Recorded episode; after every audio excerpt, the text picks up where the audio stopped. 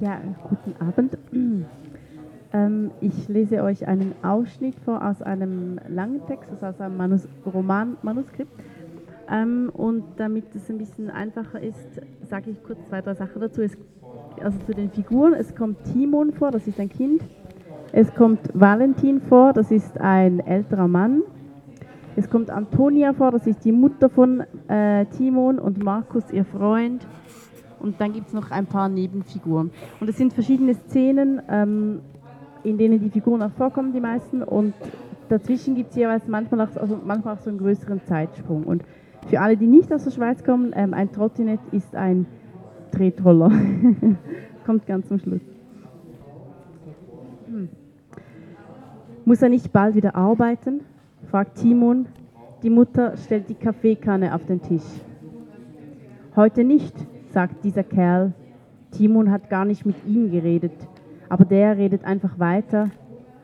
Heute habe ich noch frei und wir machen einen Ausflug. Timon schaut den Kerl nun doch an, von schräg unten, und der sagt, so können wir uns ein wenig kennenlernen. Timon beißt in sein Butterbrot, die Mutter brett Speck an und sagt zum Tisch herüber, und zwar machen wir alle gemeinsam einen Ausflug, nicht wie an Silvester, ist das klar? Und der Kerl sagt plötzlich, aber sag mal, warum isst du schon, wenn deine Mutter noch nicht mal mit uns am Tisch sitzt? Timon hält mit Kauen inne, schluckt alles herunter und dann sagt er zu dem Kerl, du kannst ja helfen beim Frühstück machen. Die Mutter stellt die Bratpfanne auf den Tisch. Siehst du, das habe ich gemeint, sagt sie und sie versucht sogar, den Kerl dabei anzulächeln. Und dafür hasst Timon seine Mutter. Aber der Kerl lacht blöd und sagt nur, ja, ja, das geht vorüber. Und dafür hasst Timon auch diesen Kerl, der sich jetzt Speck und Zopf in den Mund schiebt und schmatzt und irgendetwas sagt mit vollem Mund und dann küsst die Mutter ihn auf diesen vollen Mund. Timon ekelt sich, hat er eigentlich keine Manieren, aber glaubt, er muss ihn erziehen. Timon stellt seine Tasse auf die andere Seite vom Teller. Timon stellt seine Tasse auf die andere Seite vom Teller, damit der Kerl ihm nicht in die Tasse spuckt. Aber dann haut der Kerl Timon die Hand auf die Schulter wie schon an Silvester. Timon duckt sich unter dieser Hand, starrt auf seinen Teller, er schaut ein wenig zur Seite, bewegt sich fast nicht, hofft nur, dass der Kerl die Hand endlich wegnimmt. Aber der schaufelt mit der anderen Hand sein Frühstück in den Mund, kaut, dann klopft er Timon nochmals auf die Schulter und lässt ihn endlich los.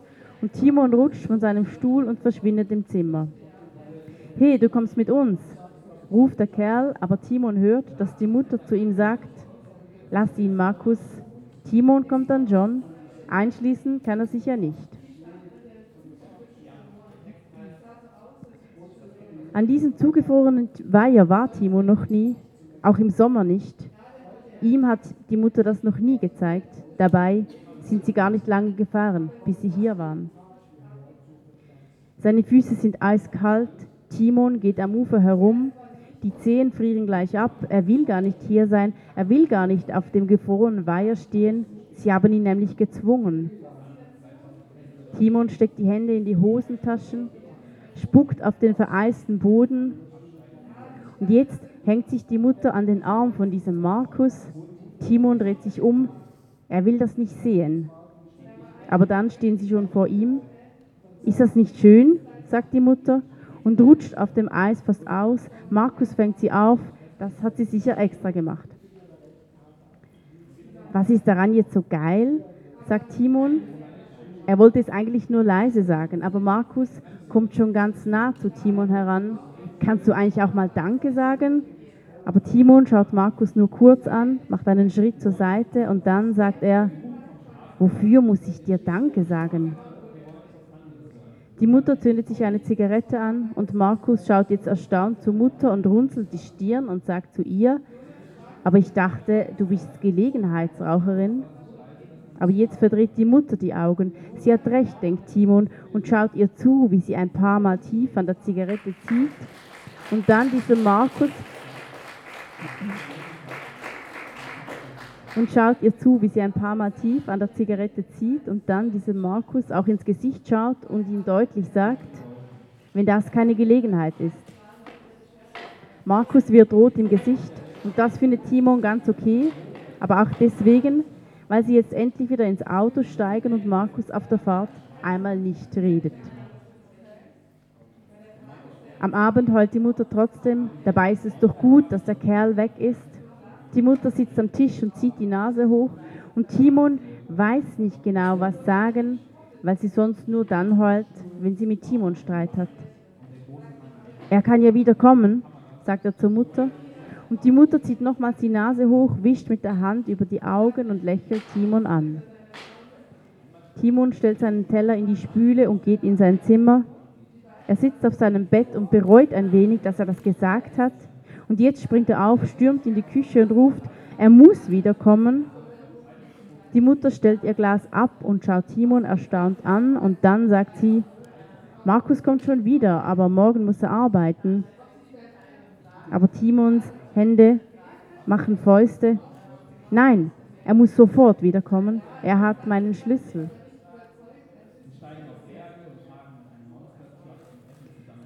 Timon sitzt neben dem Hasenstall, seine Hand liegt auf einem Stein, er blinzelt gegen die Sonne zu Valentin hoch. Dann hebt er die Hand und nimmt einen Zug von der Zigarette und bläst den Rauch aus. Es wird Frühling, sagt Valentin, das ist schön. Und Timon sagt, ja, dann muss man nicht immer so viel anziehen. Valentin nickt, dann fragt er, hast du bald Ferien? Glaub schon, sagt Timon und hustet. Valentin macht das Stalltor auf, die Hasen haben frisches Gras, frisches Wasser. Hast du die Hasen gefüttert? fragt der Timon und der nickt. Ja, das Gras habe ich auf der Wiese ausgerissen. Gehört die Wiese überhaupt dir? Nein, dem Bauern, sagt Valentin und Timon fragt, dem Bauern mit dem Schnauz? Dem gehört auch das Haus, in dem ich wohne. Ja, dem gehört alles, sagt Valentin. Schon seinem Vater hat alles gehört und mein Vater hat ihn immer Seelöwe genannt. Wegen dem Schnauz? fragt Timon. Und Valentin sagt, auch wegen dem Schnauz, aber vor allem wegen dem Unternehmen Seelöwe. Was ist das Unternehmen Seelöwe? fragt Timon.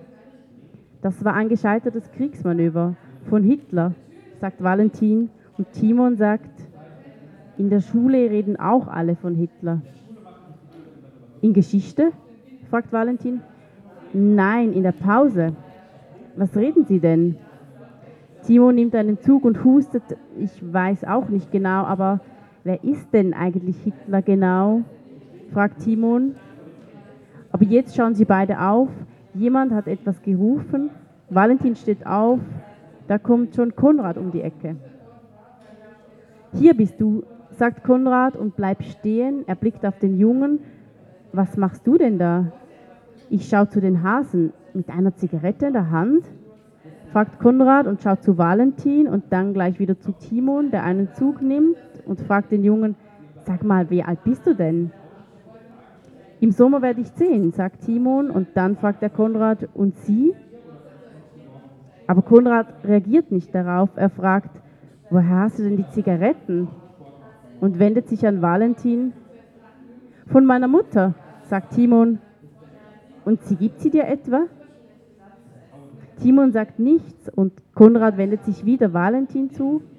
Und du sagst auch nichts dazu? fragt er. Und Valentin schaut zu Konrad, dann zu Timon. Natürlich hat er gesehen, dass Timon raucht, aber er hat sich einfach gar nichts dabei gedacht. Und jetzt sagt Timon, aber hier darf ich rauchen. Das ist doch nicht dein Ernst, sagt Konrad zu Valentin. Wenn ich doch zu Hause nicht rauchen darf, sagt Timon und zieht dabei eine Augenbraue hoch. Das hat Valentin bei dem Jungen noch nie gesehen. Timon legt die Zigarette unter einen Stein, dann steht er auf und sagt, ich muss gehen. Timon schaut nochmals zu den Hasen in den Stall, winkt kurz zurück und dann geht er mit leichten Füßen, als würde er über Steine in einem Bach balancieren. Konrad steht jetzt ganz dicht bei Valentin. Valentin, ist das wirklich dein Ernst? Aber Valentin weiß gar nicht, was er sagen soll. Er war froh, dass der Junge etwas gesagt hat vorhin, aber Timon ist jetzt weg Und verboten hat er dem Jungen das Rauchen ja tatsächlich nicht. Aber da sagt Konrad, das ist noch ein Kind. Valentin schnauft und dann sagt er, Timon ist nicht mein Kind. Konrad schweigt eine Weile und Valentin hofft, dass er wieder geht. Er hat nicht einmal gesagt, warum er überhaupt hergekommen ist. Aber dann beginnt Konrad zu sprechen mit einer belegten Stimme. Es ist schon eine Weile her, aber das war nicht gut an Silvester, dass du die Mutter nicht angerufen hast. Und Konrad hält inne und Valentin spürt, dass er ihn anschaut. Sie war sehr wütend und wollte ganz genau wissen, wo der Junge gewesen war. Und der Junge hat nur die Ohren zugehalten und ist ins Zimmer gerannt. Valentin dreht sich langsam zu Konrad um, schaut diesen Mann an, der sich einfach erlaubt, seinen Garten zu betreten. Sie hat mir gesagt, dass du den Jungen zu dir lockst mit Süßigkeiten. Was? entfernt es Valentin. Und Konrad schaut ihm in die Augen, aber Valentin schaut wieder weg. Und dann sagt Valentin irgendwann, Lügen konnte sie schon immer gut. Und er nickt. Und diesmal ist es ihm gleichgültig, dass Konrad ihn anschaut. Er schaut ihm sogar in die Augen und hält seinen Blick stand. Valentin schiebt mit dem Fuß einen Stein zur Seite. Darunter kommen Zigarettenstummel zum Vorschein. Er bückt sich, sammelt sie alle auf hebt andere Steine auf, legt sich all die Stummel in die Hand. Von weitem hört der Konrad noch etwas sagen, aber er versteht es nicht. Die Stimme kommt wie aus einem Nebel. Valentin wendet jeden Stein, macht einen Haufen mit den Stummeln, um mit beiden Händen arbeiten zu können. Überall sind Zigarettenstummel.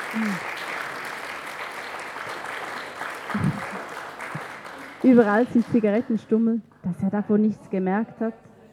Und dann nimmt er alle auf und geht damit auf das Haus zu, ohne sich noch einmal nach Konrad umzusehen, wirft die Handvoll in den Abfall und wäscht sich gründlich die Hände. Dann setzt sich Valentin an den Tisch, stützt den Kopf ab. Konrad hockt bestimmt schon bei Maria in der Küche.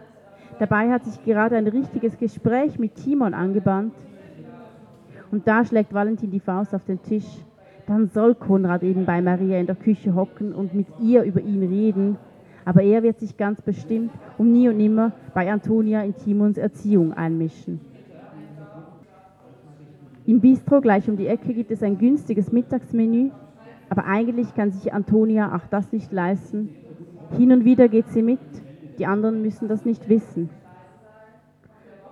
Na, wie läuft es bei euch? fragt Claudia, Antonia kaut und schluckt und wackelt dabei mit dem Kopf hin und her.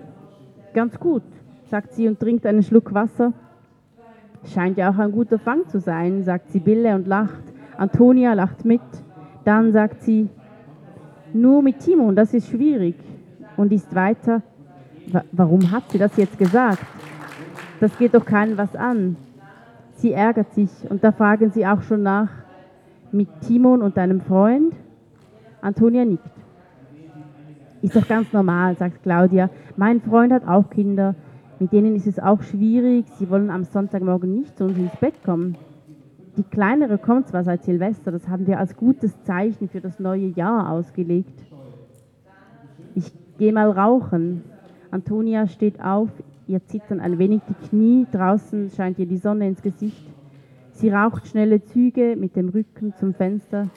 Sie schließt die Augen. Warum hat sie damit angefangen? Die Sonne wärmt ihre Augenlider. Antonia atmet tief durch. Sie muss wieder hineingehen.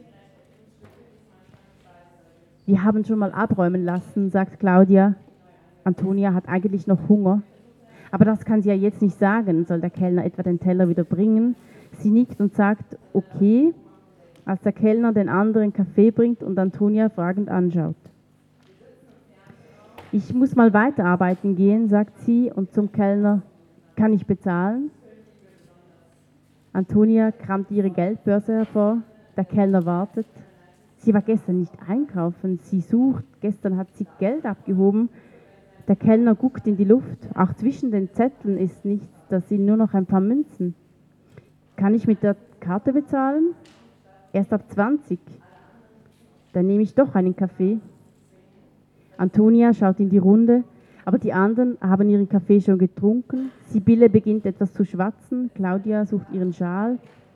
Geht nur, ihr müsst nicht auf mich warten, sagt Antonia, aber Claudia steht wirklich auf. Bis gleich, sagt sie, und Antonia versucht zu lächeln. Der Geldbeutel war immer in der Tasche, die Tasche hing immer neben ihr im Büro und zu Hause hat sie die Tasche an die Garderobe gehängt, neben den leichten Mantel. Besuch war gestern keiner da. Timon dreht die Musik auf. Er muss dazu halt aufstehen. Die Fernbedienung funktioniert nicht. Aber er hat eine eigene Musikanlage von Vater, weil der sich eine neue gekauft hat. Und er kann sie richtig laut stellen. Timon steht nochmals auf und dreht noch weiter auf. Dann schaut er nochmals, ob er seine Tür auch wirklich abgeschlossen hat. Er blättert im Heft, das lesen alle in der Schule und wissen dann, welche Musik gut ist. Timon hat es sich gestern gekauft. Er hat im Laden getrödelt, bis das Mondgesicht an der Kasse war. Die andere Verkäuferin hätte sicher gemerkt, dass er mit einer Hunderternote bezahlt.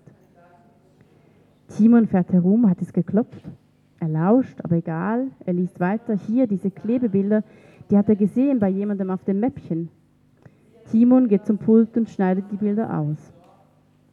Dann legt er sich wieder aufs Bett, auf den Rücken, schließt die Augen, die Musik, der Bass, sein Herz schlägt laut und sogar im Takt.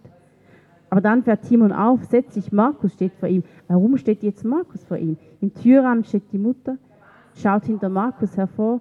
Timon muss husten.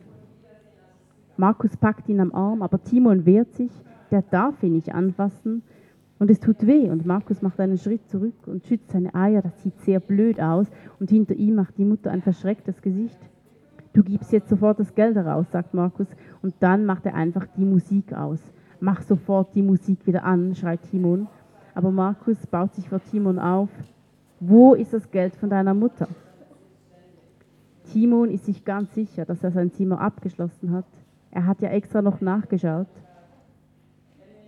Aber Markus hat einen Schlüssel in der Hand. Den haben sie nachmachen lassen. Das ist mein Zimmer, schreit Timon. Also hau ab. Und Timon legt sich wieder aufs Bett, verschränkt die Hände hinter dem Kopf, Füße über Kreuz, aber Markus kommt näher. Er fängt an, Timon zu schütteln, aber Timon lässt ihn einfach machen und weiß selber gar nicht, warum ihm das einfällt. Aber er streckt nur ein wenig sein Bein, kickt ein bisschen mit dem Fuß Markus schreit auf wie ein Tier, lässt ihn los und zackt zusammen, krümmt sich auf den Boden und erst jetzt bewegt sich die Mutter wieder, rennt zu Markus und beugt sich über ihn, aber der brüllt nur. Timon springt auf an Markus vorbei, die Mutter will ihn am Fuß fassen, aber erreicht ihn nicht und dann ist Timon draußen. Ihr Arschlöcher, sagt er laut vor sich hin, nimmt das Trottinett und saust davon, er fährt so schnell er kann aus dem Dorf und hinaus über die Brücke durch den Wald und aus dem Wald hinaus ans andere Flussufer. Hier war Timon noch nie. Vielen Dank.